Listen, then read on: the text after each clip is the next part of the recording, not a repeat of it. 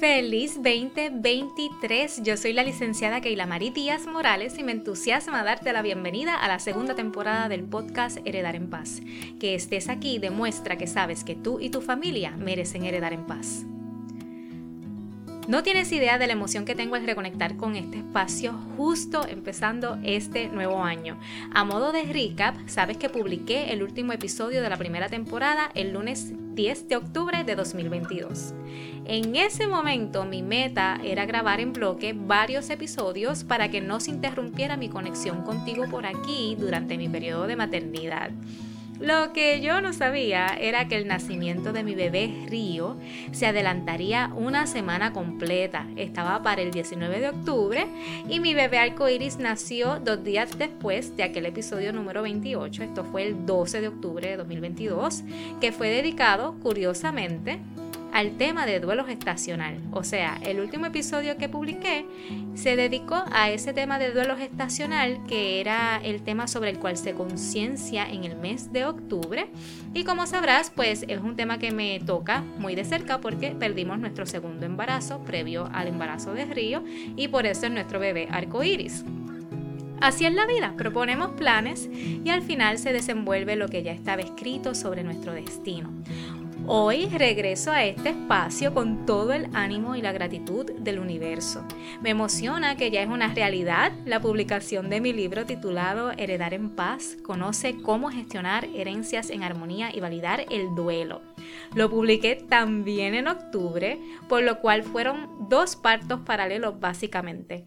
En este libro te explico en arroz y gandules parte de las normas básicas que considero más importantes sobre herencias y testamentos para que puedas prevenir conflictos y proteger la unión familiar. Puedes adquirirlo en heredarenpaz.com, Amazon y en tu librería favorita. Con este contexto, ¿qué quiero ofrecerte en esta segunda temporada? Bueno, quiero compartirte una serie de recomendaciones sobre cómo manejar efectivamente el tema de herencias y testamentos con tu familia, con tus seres queridos y contigo mismo. Ya sabes que considero que la meta de heredar en paz no solo requiere que conozcas el derecho, el cual te explico en el libro de manera bastante digerida, sino que también apremia que reflexionemos un poco más profundo sobre nuestros sistemas de creencias.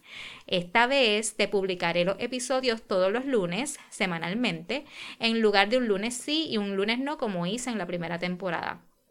Comenzaré por compartirte 10 pasos que considero efectivos para heredar en paz, con la salvedad que siempre te hago de que no puedo garantizarte resultados, de hecho eso sería antiético de mi parte, que dicha meta depende de muchísimos factores y que incluso podría requerir asistencia de profesionales de la conducta humana como psicólogos y psiquiatras.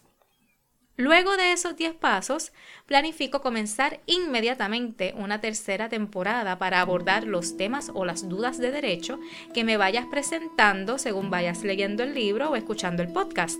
Puedes enviar tus dudas y preguntas de derecho a quiero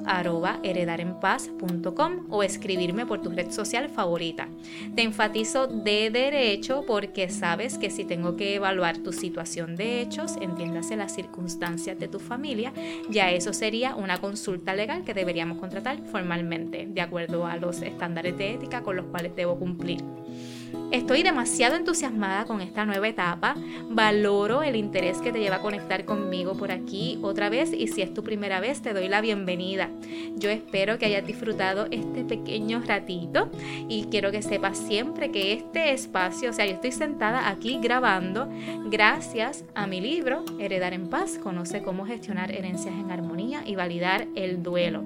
Este libro es el que me ha sostenido en mi maternidad y el que también le ha abierto muchísimas puertas a lo que es este proyecto en pro de la unión familiar.